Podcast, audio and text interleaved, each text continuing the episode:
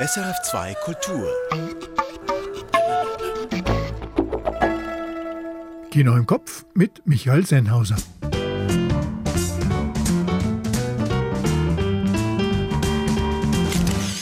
Brigitte Hering ist begeistert von Yorgos Lanthimos Poor Things. Raphael Zehnder hat die Ausstellung zu 100 Jahre Präsenzfilm im Landesmuseum besucht. Georges Wirsch hat Les Paradis de Diane gesehen, den Eröffnungsfilm des Solothurner Filmtage, und ich habe mit Katalin Gödrösch über ihre Verfilmung des Bestsellers Jakobs Ross mit Luna Wedler gesprochen.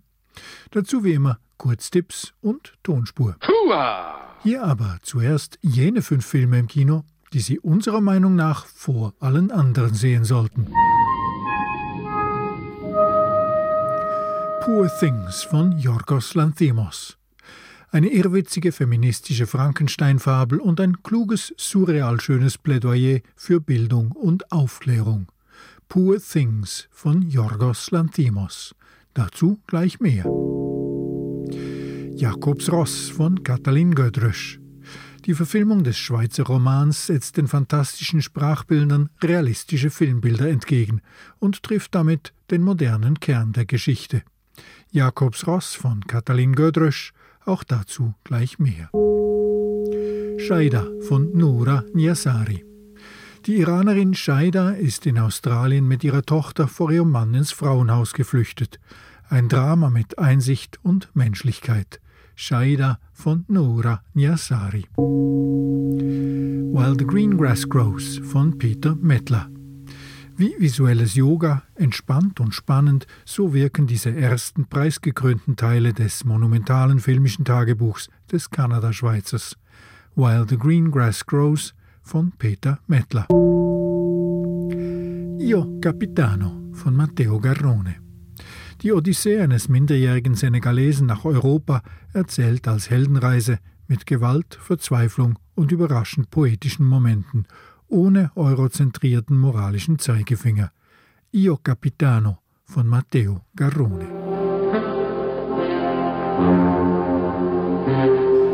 Für unser heutiges Tonspurrätsel habe ich einen modernen Klassiker gewählt, einen, der dieser Tage ein rundes Jubiläum feiert. All right, folks, Showtime. Aus welchem Film stammt die folgende Szene? Ladies and gentlemen, I'm sorry to drag you from your delicious desserts. Uh, there are just one or two little things I feel I should say as best man. This is only the, the second time I've, I've, ever been a best man. I, I, hope I did the job all right that time. The couple in question are at least still talking to me. uh, unfortunately, they're, they're not actually um, talking to each other. The, the, the, divorce came through a couple of months ago. but uh, I'm assured it had absolutely nothing to do with me. Apparently, Paula knew that Piers had slept with her younger sister before I mentioned it in the speech.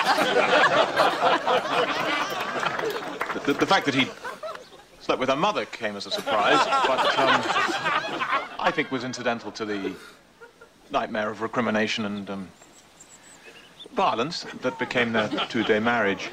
Unverkennbar, oder? Und die Bestätigung dafür, dass sie richtig liegen, die liefere ich wie gewohnt am Ende der heutigen Filmrolle.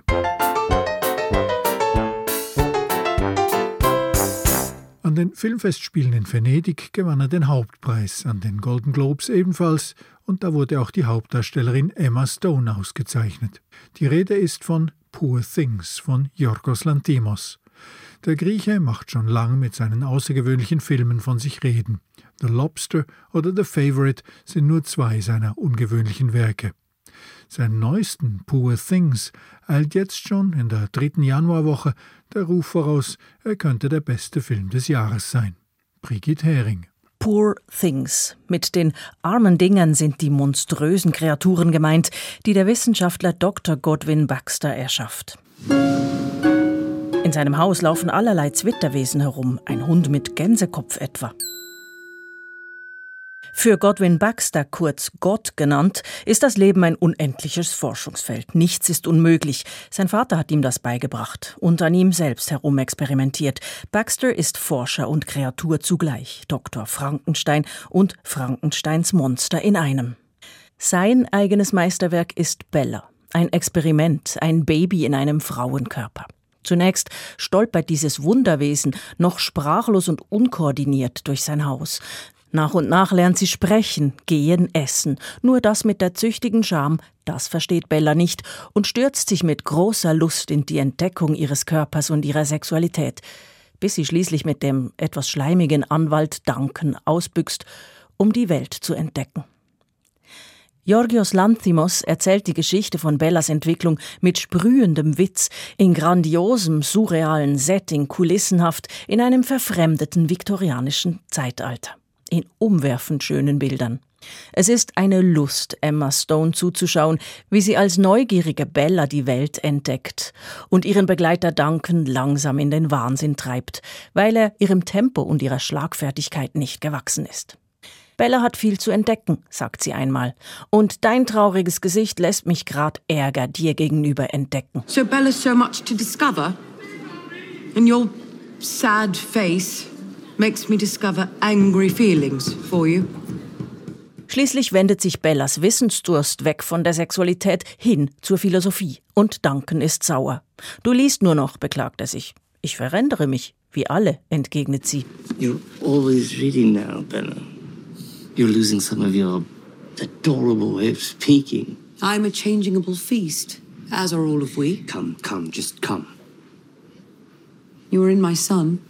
Du stehst mir vor der Sonne, sagt Bella, wie einst Diogenes. Immer wieder erfindet der Grieche Georgios Lanthimos sein Kino neu, experimentiert mit Erzählformen und Bildsprache, und Poor Things ist der vorläufige Höhepunkt seines Schaffens.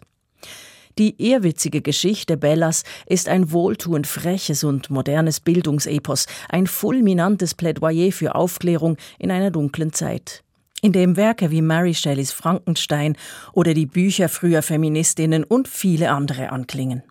Poor Things ist schamlos lustiges und wohltuend kluges Kino, voller Frechheiten und Esprit und grandios gespielt von Emma Stone, Willem Dafoe als Bellas Schöpfer Godwin und Mark Ruffalo als Duncan. Vorwerfen könnte man dem Film allenfalls, dass Lanthimos bei allem Ehrwitz doch ein sehr klassisches und etwas altmodisches Verständnis von westlichem Bildungsbürgertum und Emanzipation transportiert.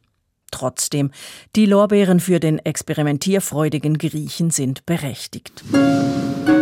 So irre gutes Kino wie Poor Things gibt es selten genug zu sehen. Brigitte Hering, Poor Things von Yorgos Lanthimos, jetzt im Kino.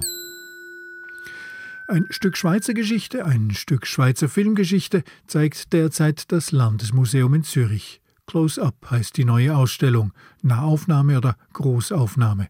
Und damit kommt man der Präsensfilm in Zürich nah, der Schweizer Filmfirma, die dieses Jahr ihr hundertjähriges Bestehen feiert.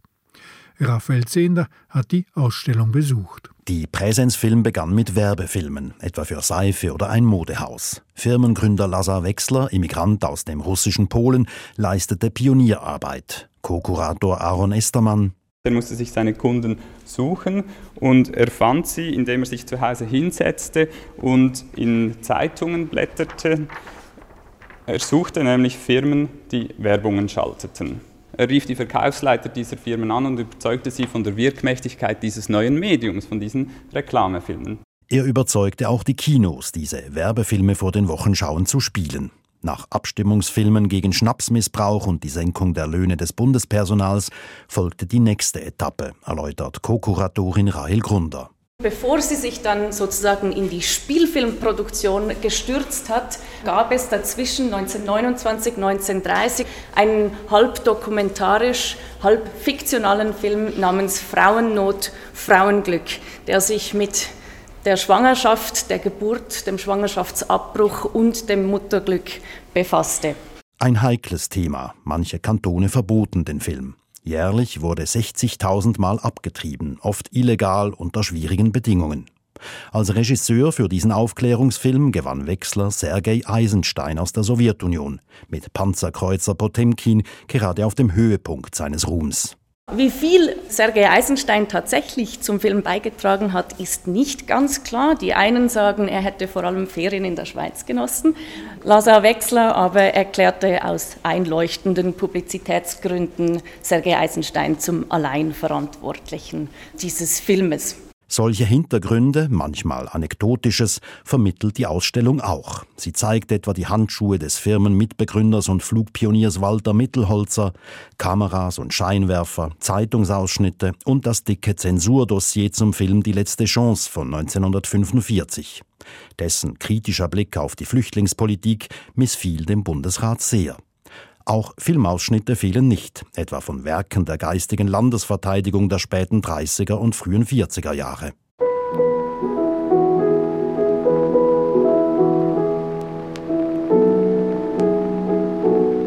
Ja, Gilberte de Courgenay, die Kellnerin, die die heimwehgeplagten Soldaten tröstet.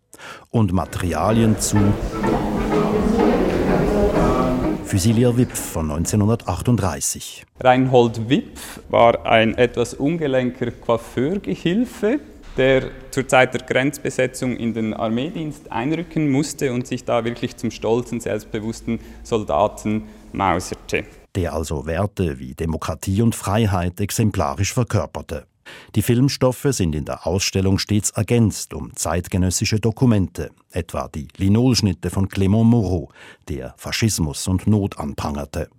Herausragend war auch der Film Marie-Louise von 1943. Er stellte dar, wie die Schweiz im Krieg französischen Kindern half. Richard Schweitzer erhielt dafür den Oscar für das beste Drehbuch.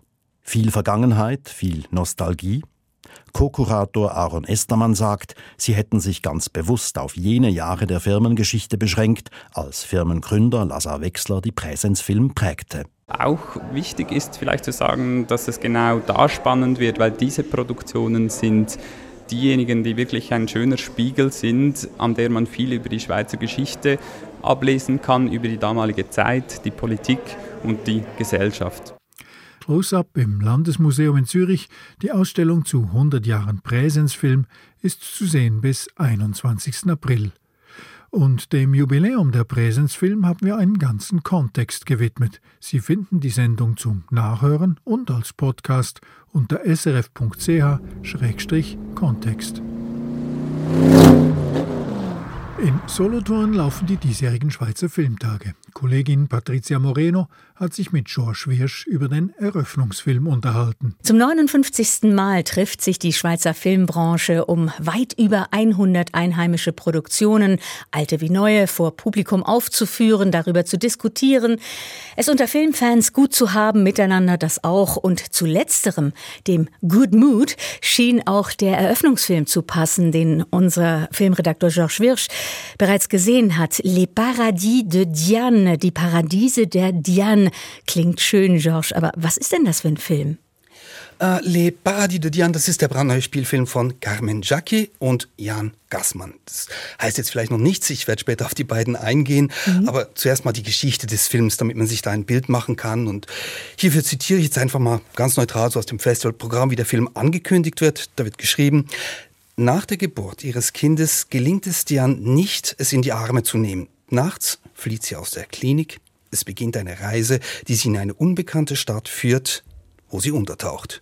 Doch ihr Körper erinnert sie daran, wovor sie flieht. Damit lasse ich dich jetzt erstmal. Es ist also mhm. die Geschichte einer Frau, die etwas macht, was man im Grunde genommen, also wo man wenig Verständnis dafür aufbringen kann. Klingt fast nach so einer Wochenbettdepression, jedenfalls eine Kurzschlussreaktion. Ähm, wird denn das erklärt, warum die Mutter ihren Säugling im Stich lässt und einfach so wegreißt? Also finanzielle Sorgen sind es nicht. Der mhm. Vater kann auch nicht wirklich schuld sein, der ist nett. Es wird angedeutet, dass es ein psychisches Problem ist. Also diese Diane kann irgendwie keine Mutter sein, sie will keine Mutter sein, sie ist einfach keine Mutter, aber das merkt sie halt irgendwie erst, als sie ihr Baby schreien hört. Und ja, ab da erklärt der Film eigentlich relativ wenig was, was hier vorgeht. Also es ist nicht ein Thriller, dem eine ganze Handlung folgt, sondern es ist ein Psychogramm. Man folgt an dieser Frau in diese fremde, exotische Stadt im Ausland. Dort ist meistens Nacht.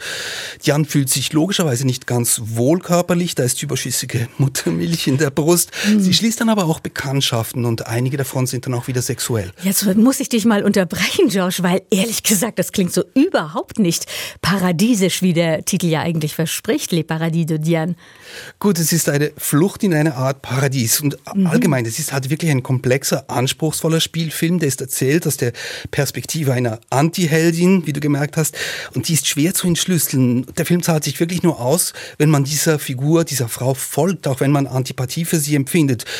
Gleichzeitig ist es atmosphärisch dicht, es ist fordernd, mhm. aber du mhm. hast schon recht, es ist nicht paradiesisch, es ist kein Aufsteller. Ja, schon ziemliches Wagnis, äh, diesen Film zur Eröffnung der Solothurner Filmtage zu zeigen. Hast du eine Ahnung, äh, warum diese Wahl?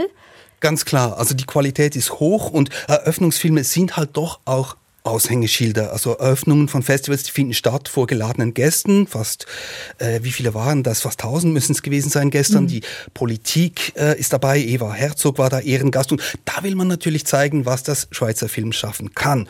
Und in dieser Logik stimmt dann eben wieder alles mit diesem Film, weil Le Paradis de Diane, das ist für Schweizer Verhältnisse dann doch ein Prestigeprojekt. Es ist, wie gesagt, der neue Film von Carmen Jacki und Jan Gassmann. Und das sind schon klingende Namen in der mhm. Branche. Die waren schon in Cannes, Berlin, Toronto mit ihren Werken, in Solothurn sowieso bekannt. Und Jackies vorheriger Spielfilm Foudre, der wurde auch von der Schweiz für die Oscars eingereicht. Also ist Le Paradis de Diane jetzt nach Solothurn auch wieder ein Film, der jetzt einige Male in Solothurn noch läuft und dann sofort an die Berlinale weiterzieht. Also kann man sagen, dass die Solothurner Filmtage eröffnet worden sind, zwar mit einem Schweizer Film, von dem man sich aber eine internationale Karriere erhofft. Äh, nicht nur hofft, äh, die Karriere wird haben. Eben, er läuft an der Berlinale, er wird Erfolg haben an Festivals, weil es ist ein wertvoller Arthouse-Film, aber halt nicht unbedingt etwas für die breite Masse. Das gibt's ebenfalls an den Solothurner Filmtagen. Da wird gesagt, es gibt auch leichtere, leichtere Kost dort. Josh Wirsch, vielen Dank für deine Eindrücke zum Eröffnungsfilm an den Solothurner Filmtagen Les Paradis de, de Diane. Und äh, fürs reguläre Solothurner Publikum ist der am 20. und 23. Januar zu sehen, kommt dann im März März in die Schweizer Kinos. Und noch ein Film, der eben im Kino angelaufen ist, hatte in Solothurn Premiere. Magd Elsie träumt von einem Leben als Sängerin. Aber sie wird vom Fabrikdirektor, in dessen Diensten sie steht, geschwängert und mit Rossknecht Jakob zwangsverheiratet. Der schmale Roman der Schweizer Autorin Silvia Chui wurde 2014 zum Bestseller, dank seiner modernen Perspektive und einem bildhaft fantastischen Schweizer Hochdeutsch. Nun hat die Schweizer Regisseurin Katalin Gödrösch Jakobs Ross verfilmt, mit Luna Wedler als Elsie.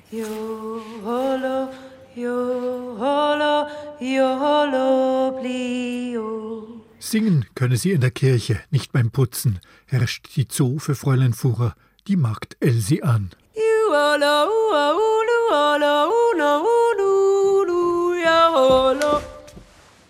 hast genau in der Maus, wo die Herrschaft der Ruhe. Jo. Was? Fräulein Fuhrer. Fürs Singen gibt's die Kirche. Die Tochter des Patrons findet allerdings Gefallen an Elsis Stimme und sie schlägt ihrem Vater vor, der Magd ein Stipendium auszurichten, damit sie mit ihr zum Musikstudium nach Florenz könne. Dem Herrn Direktor gefallen allerdings andere Vorzüge der Elsie. Mach mal die Tür zu.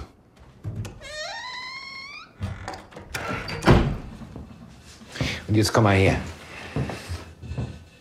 Bald darauf ist der Traum von Florenz ausgeträumt, der Hausherr verheiratet die schwangere Magd mit seinem Rossknecht Jakob und versorgt die beiden mit einer Kuh auf einem zerfallenden kleinen Gehöft. Auf dem Weg dahin erklärt Elsie dem Jakob, dass sie seinem Fuhrmannstraum vom eigenen Ross ihren eigenen Traum gleichberechtigt zur Seite stellen will. Schau, Jakob. Ich will Nummer eins. Musik machen. Solange ich das kann, solange ist mir das ein Recht mit dem Ross. Diese Szene, der Handschlag zwischen den beiden jungen Menschen, der ihrer zukünftigen Zwangsgemeinschaft einen Hauch moderner Selbstbestimmung verleiht, die ist programmatisch für den Film von Katalin Gödrösch. Wir haben uns auf das konzentriert, was für mich vielleicht auch das Moderne der Geschichte ist. Das ist wirklich eigentlich die Beziehung zwischen den beiden, zwischen Elsie und Jakob. Das ganze Setting des Romans, der Kontrast zwischen der Villa des Fabrikdirektors und den bitterarmen Kleinstgehöften, den vielfältigen Wünschen und Träumen all ihrer Romanfiguren, trägt Buchautorin Silvia Chui mit ihrer fantasiereichen Sprache Rechnung mit vielfältigen Bildern und Dialektwendungen, die wortreich in alle Richtungen stieben.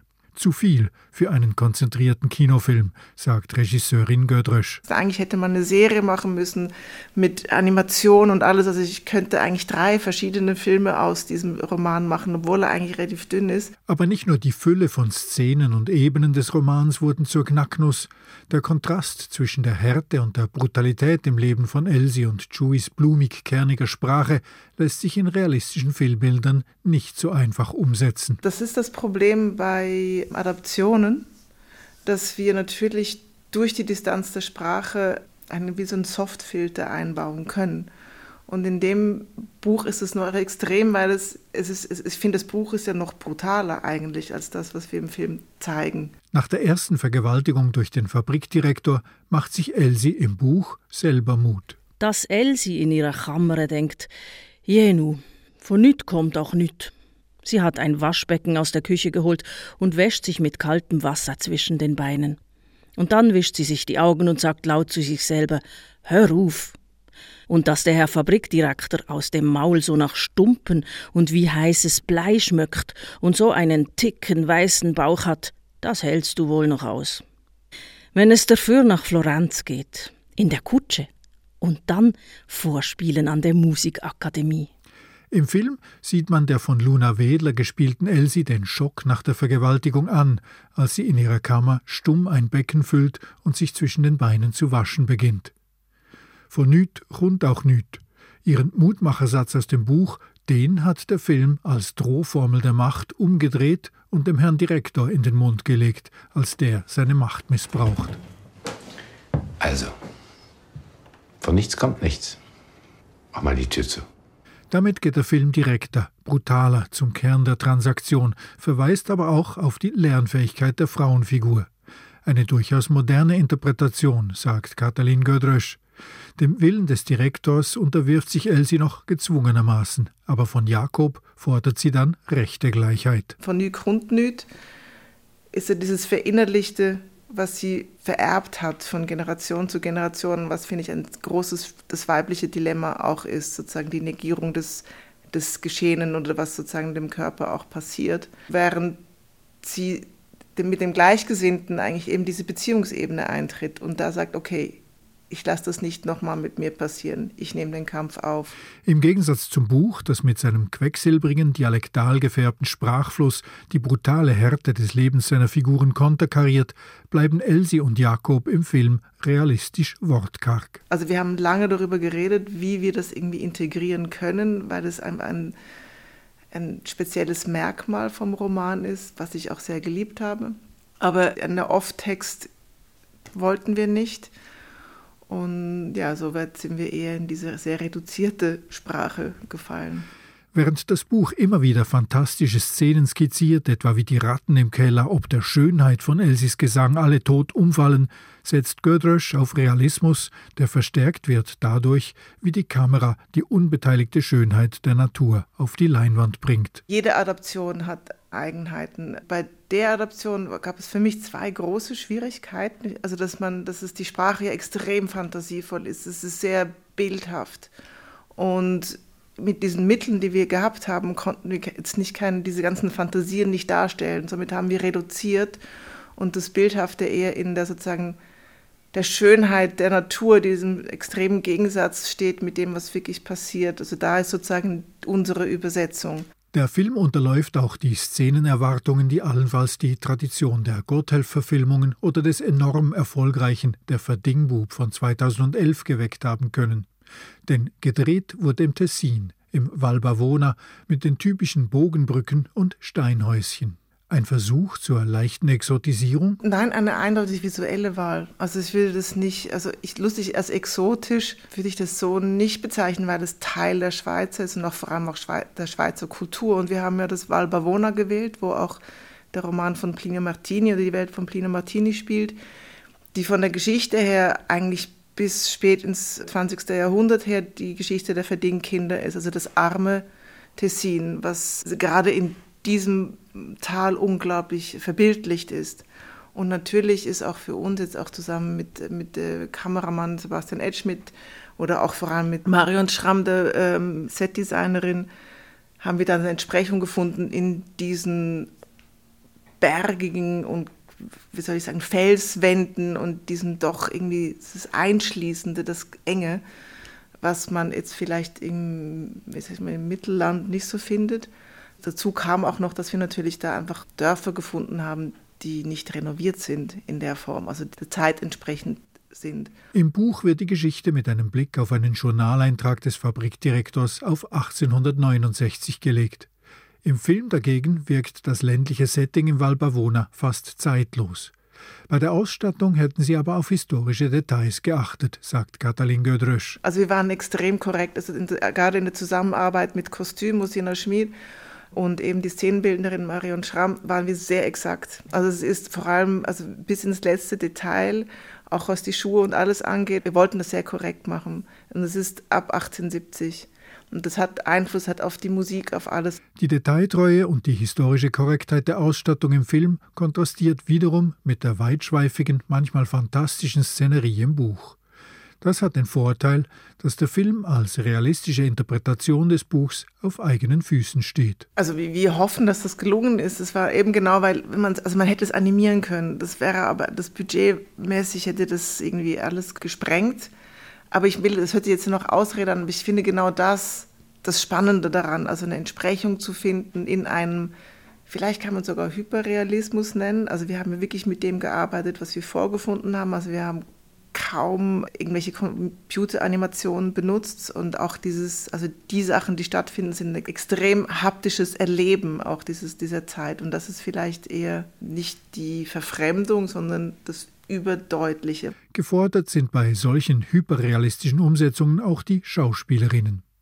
Was im Buch mit vielen saftigen Wörtern umschrieben wird, muss Luna Wedler als Elsie mit ihrem Gesicht auf die Leinwand spiegeln. Kein Problem bei dem Gesicht. Also ich glaube, wir alle sind einfach komplett hingerissen von ihrer unglaublichen Kraft und Stärke und wie sie sich hat sich auch unglaublich in diese Rolle reingeschmissen, also sei es irgendwie singen gelernt, ähm, Akkordeon spielen gelernt, Maken gelernt, also wir waren dann wirklich auch, wir sind zusammen auch, ich muss das, wollte es mir auch mal ansehen, wirklich haben auf dem Hof gelebt und sind morgens um fünf Maken gegangen, zusammen auch mit Valentin Postelmeier, der ja auch eine unglaublich physische Kraft hat, wirklich permanent eine Kartoffel im Mund hat. Und dieses, dieses aus sich nicht rausgehen können, finde ich grandios verkörpert. Und noch etwas bringt die 24-jährige Luna Wedler mit ihrem Spiel überzeugend ein.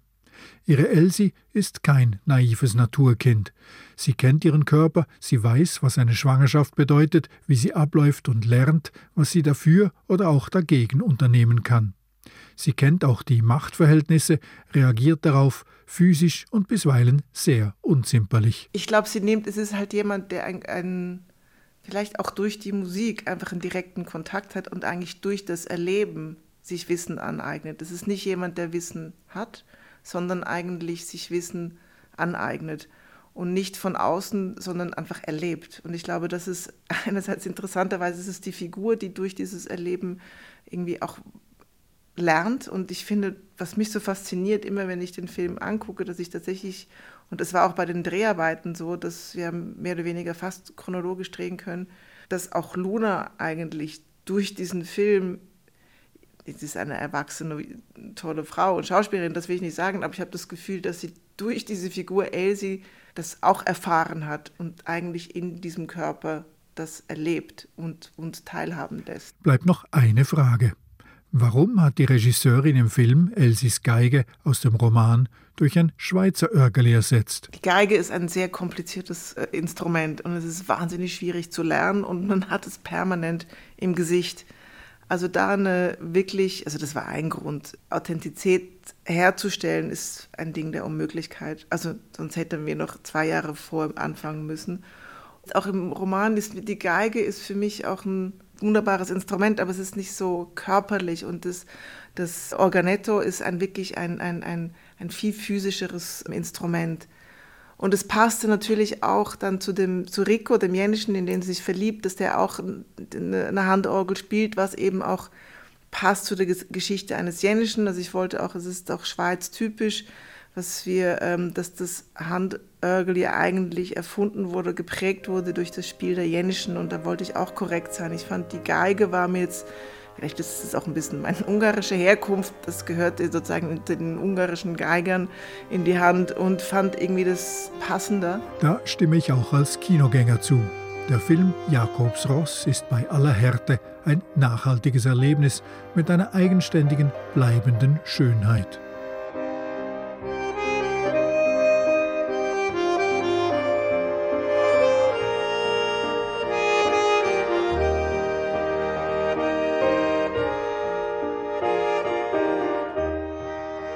Jakobs Ross von Katalin Gödrösch, jetzt im Kino. Und nun fehlt noch die Auflösung der Tonspur. Diese leicht linkische Hochzeitsrede, charmant, zwanghaft gestammelt vom Schauspieler Hugh Grant, die wurde zu einem der Markenzeichen des britischen Schauspielers. Und der Film Four Weddings and a Funeral zu einem definierend britischen Großerfolg. Vor 30 Jahren, im Januar 1994, hatte die für bloß drei Millionen Pfund gedrehte kleine Komödie ihre Weltpremiere am Sundance Festival in den USA. Im Mai 1994 war dann der Kinostart in England. Ladies and gentlemen, I'm sorry to drag you from your delicious desserts. Uh, there are just one or two little things I feel I should say as best man. This is only the, the second time I've, I've ever been a best man. I, I hope I did the job all right that time. The couple in question are at least still talking to me. uh, unfortunately, they're, they're not actually um, talking to each other. The, the, the, divorce came through a couple of months ago. but uh, I'm assured it had absolutely nothing to do with me. Apparently, Paula knew that Piers had slept with her younger sister before I mentioned it in the speech. the, the fact that he slept with her mother came as a surprise, but um, I think was incidental to the nightmare of recrimination and um, violence that became their two-day marriage. Hugh Grant macht sich unnachahmlich charmant unmöglich mit seiner Hochzeitsansprache in Four Weddings and a Funeral. Der makaber respektlos romantische Film wurde zu einem globalen Phänomen und nicht nur für Hugh Grant zu einem lukrativen Karrierekorsett. Seit 30 Jahren ist die Komödie ein Evergreen auf allen Bildschirmen. Das war Kino im Kopf. Ich bin Michael Sennhauser. Die fünf Unverpassbaren der Woche, die finden Sie auch jeden Donnerstag schriftlich auf sennhausersfilmblog.ch. Und Kino im Kopf gibt's wieder in einer Woche. Danke und auf Wiederhören.